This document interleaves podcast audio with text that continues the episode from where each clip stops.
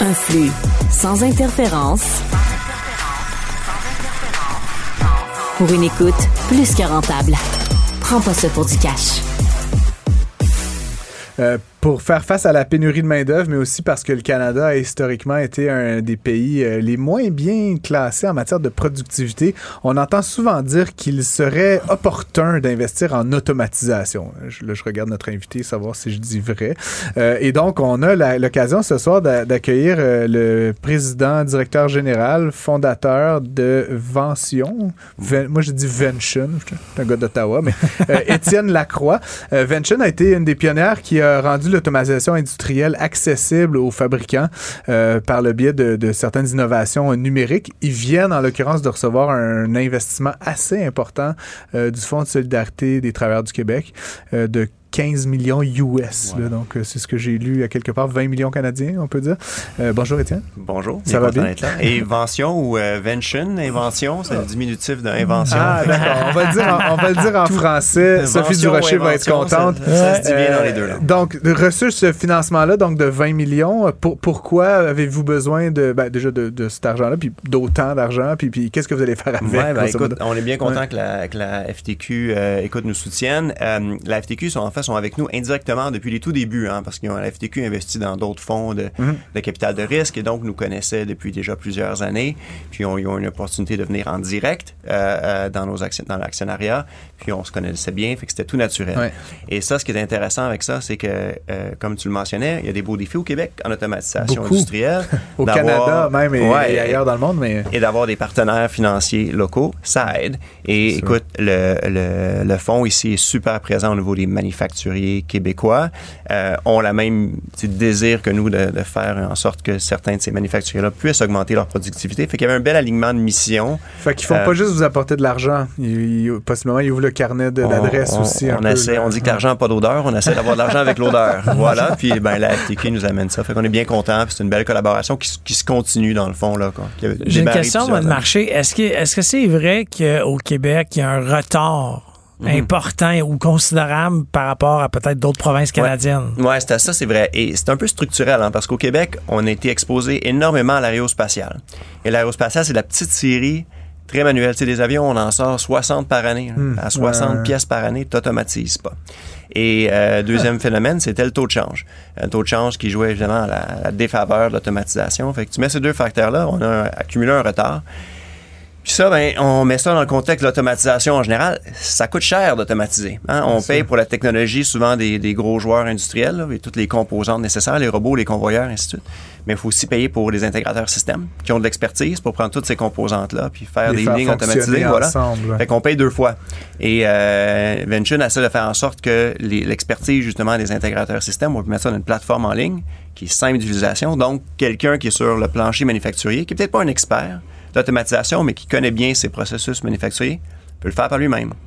Et là, tu abaisses le coût de façon considérable. Fait que c'est ça votre métier, dans le fond, là, si, je peux le résumer ainsi. Vous faites comme une, interface ou une plateforme qui permet d'intégrer différentes composantes d'une chaîne d'assemblage d'une de production. C'est ça? Faut voir ça comme un gros kit Lego. Un kit Lego pour ingénieurs, un kit Lego industriel. Euh, mais on est dans la mission, c'est de démocratiser l'automatisation industrielle. Donc, on permet à des gens euh, d'aller en ligne, comme tu viens de le mentionner, de concevoir des, des lignes d'assemblage, des cellules robotisées avec de la composante Lego, des robots, des convoyeurs, ainsi de suite. Mm. Voir le prix en temps réel et de commander ça. Ah, c'est vraiment comme du. Tu sais, moi, j'ai beaucoup de clients dans le manufacturier, là, donc, donc tu sais, veux, pas, c'est comme un plug and play. Là. Tu vas prendre des messages, euh, les convoyeurs, les machines de coupe, puis tu vas juste faire en sorte dans ton système, là, j'extrapole, je le connais pas, mais qu'ils vont être capables d'améliorer le flow, puis peut-être partir une nouvelle de production plus vite. Exactement. C'est nous, on a une idée d'une machine automatisée, là, puis la livraison, on parle de quelques jours, quelques semaines, on parle pas de mois. Euh, hmm. Et aujourd'hui, on est dans une taille où on, peut servir des gros joueurs. on est chanceux, on sert du, du, Tesla, du bon Nordvolt, on va en parler, c'est un client du, côté de Berlin. Euh, euh, mais on est capable aussi de servir plein de petits joueurs. C'est en fait c'est ça notre, notre créneau, c'est les petits manufacturiers à, à haut taux de mixité qui pouvaient pas s'automatiser. Donc, c'est du logiciel. C'est pas du génie. C'est pas du conseil. Ah, là, tu m'amènes sur un mon sujet. C'est les deux. C'est euh, c'est un modèle un peu Apple-esque. hein. On veut créer de la simplicité. Tout le monde se rappelle des MP3. Tu sais, dans Ouais. le temps, si on- moi, je retourne quand- dans le temps de Napster, de LimeWire, là, ma mère ne pouvait pas concevoir, euh, consommer de la musique digitale. C'est trop compliqué d'aller sur Napster, brûler des CD, ainsi de suite. Ils ont lancé le iPod. Tout le monde pouvait avoir accès à la musique. On a accepté de payer pour ça. Payer un dollar par chanson. On fait la même chose. Donc, on a pris du hardware et du logiciel qui sont faits pour aller l'un avec l'autre. Ça fait en sorte que l'utilisation euh, pour l'utilisateur est très simple et les non-experts sont capables de naviguer le flow.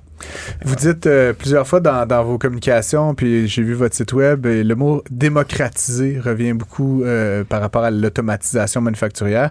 Euh, donc, démocratiser, c'est rendre accessible au plus grand nombre, à des Mm. gens qui autrement comprendraient pas ou auraient pas accès peut-être. Tu nous as donné des éléments bon, d'ordre conjoncturel, l'aéronautique, le taux de change, mais euh, est-ce qu'il y a comme une opposition cu- culturelle viscérale? Est-ce que les Québécois ont Rage Against the Machine ou Je ne crois pas. Non, mais- Je pense que nos, nos- Euh, nos manufacturiers ici sont juste rationnels, comme, comme, comme Très tous, bien. puis ils réfléchissent bien à comment utiliser leur, leur dollar. Puis c'était juste pas intéressant dans les, les conditions historiques, mais c'est en train de changer. Puis je faisais un lien en introduction avec la pénurie de main-d'œuvre. J'imagine que tu le fais aussi. C'est- Peux- Peux-tu nous expliquer un peu comment vous voyez ça? C'est une opportunité? Vous vous, vous vous réjouissez chaque fois que vous voyez des chefs de l'emploi? C'est Concrètement, tellement Étienne, ouais. vrai, ça, la Ouais. pénurie de main-d'œuvre. Et ça, c'est vrai partout, pas juste au Québec, Ouais. c'est vrai en- aux États-Unis, c'est vrai en Europe également. Et avant, on faisait de l'automatisation principalement pour sauver des coûts. C'était c'était la thèse principale. Aujourd'hui, on fait principalement l'automatisation parce qu'on trouve pas la main-d'œuvre. Juste pour ça, Et- juste pour faire. Et, et on voit des centaines de, de business cases, nous, par mois passer entre les mains. là. La moitié, c'est des enjeux de pénurie de main-d'œuvre. Hmm. Mais avec la montée des taux, là, tu sais, je pense qu'on était rendu à neuf montées consécutives à, à court terme. Le- La Banque du Canada, la, semaine passée, by the way, a dit qu'elle elle pensait peut-être même encore augmenter, ce qui me fait Je vais- capoter. Je vais réserver mon jugement là-dessus pour un autre segment de l'émission. Mais est-ce que, est-ce que tu penses que ça peut affecter votre business? Écoute, cette augmentation-là? Ça crée des Ouais. cycles. hein. On n'est pas, euh, on vit pas dans un vase clos. Euh, si les taux d'intérêt sont élevés, les gens investissent moins en, en capex. Ouais. Fait que bon, ça, on, on danse. CAPEX, c'est des dépenses en capital, donc des dépenses machines. et des machines, modo, ainsi de ouais, suite. mais on est chanceux parce qu'on offre des solutions qui coûtent moins cher généralement. Euh, si on regarde l'industrie de l'automatisation cette année, là, Mm. tout le monde, on regarde les gros joueurs, là, vous les connaissez tous, là, ils sont tous dans le rouge. Pas nous.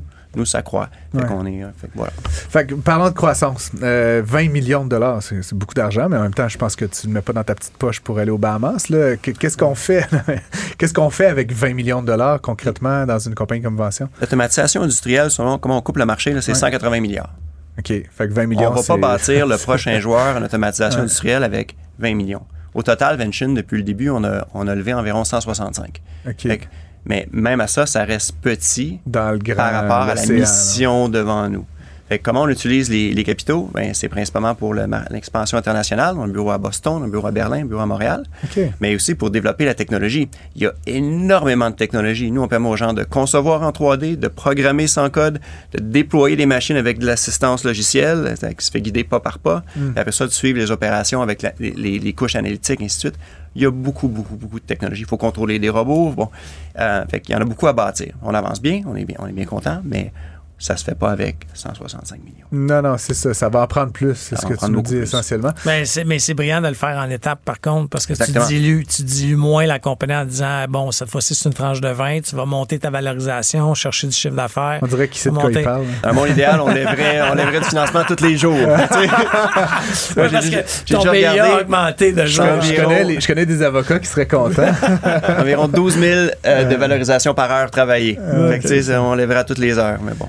Très intéressant. Mais donc, puis là, donc, pa- je sais pas si on n'en a pas parlé avant, Étienne, mais c'est trop confidentiel, tu nous dis, mais vous, vous êtes en croissance, donc forcément. Oui. Euh, C'est ça la mission. Quand on prend du capital. quelques chiffres là-dessus, là, ça ressemble à quoi la croissance chez Vention? Là? Vous doublez chaque année ou triplez Ben, chaque écoute, année? on, euh, Je- je- on va pas doubler, mais Non, on a mais- été chanceux. On, on- Ça va En vite. start-up, tu sais, il y a une règle où tu te rends 2 millions, puis après ça, tu fais, tu triples, tu triples, tu doubles, tu doubles, tu doubles. 5 ans, tu as une licorne. Bon. Ouais, qu'on a, on a fait ça. Là, on est, on est, on est bien content. Et euh, on continue à croître, puis euh, avec des, des, taux qui sont généralement attrayants pour le commun des mortels, mais on faut, faut, être réaliste. On a accepté de prendre du capital de risque. Ça vient avec une responsabilité de notre côté de croissance. De, de croissance. Ouais, euh, dans, dans, tout ce que tu as vécu dans cette aventure-là, c'est quoi la chose que tu dis, hey, ça, j'ai tellement appris sur ce point-là? Ça change par étapes. Hein. Ouais, ouais. Posé, on va le réinviter à chaque année. En fait. Vous êtes, vous êtes tous des entrepreneurs. comme entrepreneur, c'est le plus beau métier du monde. Ah, c'est un d'avoir une autonomie aussi grande, de pouvoir bâtir. C'est tellement euh, intéressant. Après ça, chaque phase de croissance nous fait apprendre. Aujourd'hui, on a une grosse équipe. On a environ 300 sur plusieurs continents. Mm -hmm. C'est des enjeux de gestion complètement avec des investisseurs assez qualifiés. Là. On a Bain Capital, on a Fidelity, on a, on a plusieurs... Est-ce que tu étais prêt, toi? Je vous êtes 300, même plus de 300. Là, tu te sens, euh, je sais pas, moi, demain matin, tu me donnes 300 personnes à gérer. C'est un peu angoissant. Ouais, ça, ça, se fait, ça, ouais, ça, se fait, progressivement, progressivement. On s'entoure bien. On, ouais. on, a une, on, a une, super belle équipe de direction. Okay. Euh, fait qu'on, voilà, que ça se fait, ça se fait progressivement. On, on se fait conseiller, bon, et ainsi de suite. Mais euh, est-ce que j'étais prêt? Oui. Oui. Et donc, la question à fil, la, la chose, euh, le, le, 19 octobre 2023 là, que, que, tu retiens là, de tout ce parcours jusqu'ici, c'est quoi la chose que tu as appris qui t'a frappé le plus? Il faut être énormément résilient. Hmm. Je pense que si euh, on n'a pas un, un, désir profond de, de résilience là, et euh, de self-motivation, je pense que c'est mieux, euh, mieux de pas le faire. Est-ce que un de nos invités nous disait tout à l'heure que les Québécois, ou en tout cas le Québec, souffrait peut-être en développement des affaires, en type, là, clairement, vous Il nous manque des ingénieurs ouais. de modèles d'affaires. Okay. On a tellement des bons ingénieurs au Québec, mais personne ne sait comment bâtir un modèle d'affaires. Euh, et, euh, et, ça, ça veut dire. C'est un drôle de type d'ingénieur, ça, quand mais même. Mais pourtant, là, bâtir un modèle d'affaires, c'est tellement mathématique. Ouais. Il y a un coût d'acquisition par client, il y a un basket moyen, et tout ça, ça c'est de l'ingénierie de système pur et dur. Et d'être capable de réfléchir à ça. À mais c'est du, que... du, data analytique.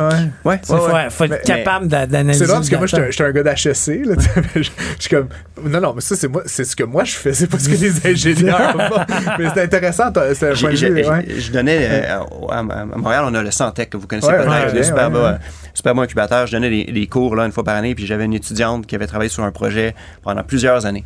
Et euh, elle recyclait un certain matériel. Puis je lui demandais une question. Puis ça faisait deux ans qu'elle était sur son projet. Puis je lui demande Écoute, il y a combien de tonnes dans le monde de trucs comme ça à recycler? Puis elle me donne son chiffre, puis elle dit Sont-ils toutes dans la même géographie ou c'est dans deux, trois géographies sont dans trois géographies. Ça coûte combien bouger la tonne de géographie A à B pour la recycler avec ton usine? Puis, OK, fait qu'il n'y a pas de marché. Tu sais, c'est un marché de 15 millions. Pourquoi tu perds ton temps avec 15 millions de marchés?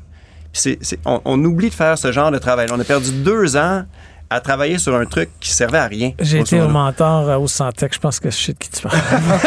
je viens de cavaler. On, cite personne à l'émission, c'est pas. Mais, mais, dit, ouais. mais c'est ah, super important raison, de faire ce genre raison. de calcul-là à journée ouais. zéro à, pour s'assurer qu'on a des modèles d'affaires résilients. Ça va être plus dur qu'on pense. Les units économiques vont être moins solides qu'on le pensait au début.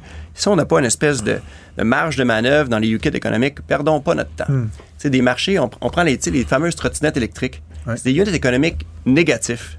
T'sais, pourquoi on, la seule personne qui va réussir là-dedans, c'est le winner take all. Oui. Là, il y a 20 joueurs, la moitié sont déjà morts. Et Francis va être très content. non, mais c'est tellement une perte. Les modèles d'affaires, il y en a un qui va gagner. On va avoir brûlé beaucoup plus de capital que de valorisation qui va être créée. On, tout le monde est en train de perdre Dans son temps. l'ensemble du marché, ouais, voilà. tu veux dire.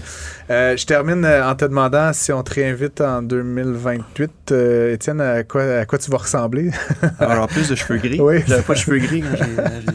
À quoi va ressembler Vention? À quoi va ressembler le marché? 2028, ouais. on, on, on va être plusieurs centaines de millions. Ça, ça va être une, de, une belle de chose. d'affaires. On va être basé à Montréal. Euh, notre R&D nous se fait ici. On est un des plus gros centres pour faire la, la R&D en robotique là, au Québec. Okay. Euh, euh, ça va rester ici.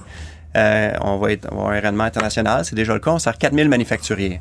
Mais je pense qu'on va être capable d'aller chercher beaucoup de profondeur dans les manufacturiers qu'on sert. Hmm. fait que je pense, écoute, on, on, va créer un beau petit joyau industriel ici. Puis j'espère que moi, quand j'étais ingénieur, c'est, on voulait aller travailler chez Bombardier quand j'étais bon, quand j'étais ingénieur. j'espère que tous les ingénieurs vont vouloir, vouloir aller travailler chez Vention. Euh, excellent. Ben, en tout cas, s'il y en a qui nous écoutent, vous vous embauchez sûrement. On a euh, à peu près une trentaine de positions. c'est ça, exactement. S'il y en a qui nous écoutent, allez sur le site de Vention, V-E-N-T-I-O-N, c'est ça, exactement. Il y a plein de beaux emplois qui sont euh, disponibles. Euh, merci énormément d'avoir été avec nous à, à l'émission. Félicitations, évidemment, encore une fois, pour cette cet investissement important dans, dans, votre parcours. Étienne Lacroix, PDG de Vention. Je vous rappelle que si vous êtes euh, intéressé par les postes chez Vention, ben, vous pouvez écrire à Vention. Vous pouvez aussi nous écrire à nous. On va transférer le courriel. oui, et puis aussi, si vous êtes intéressé à, ce qu'on reçoit d'autres euh, entrepreneurs, il y a des gens qui nous écrivent de plus en plus. Oui, As-tu pensé à inviter telle personne, telle personne? Et pour ceux qui veulent euh, considérer l'automatisation industrielle, on est super chanceux avec les, les gens de la FTQ. Ça nous a permis d'ouvrir notre centre d'expérience client.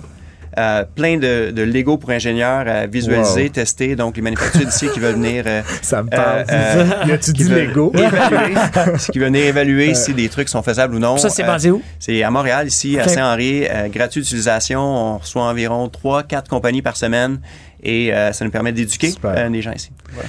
Donc, je disais, vous pouvez nous écrire, euh, Philippe Richard Bertrand et moi, studio.cube.radio et continuez de nous écouter à toutes les semaines. Et c'était un grand plaisir d'avoir euh, un invité euh, fabuleux pour finir l'émission aujourd'hui. À la semaine prochaine.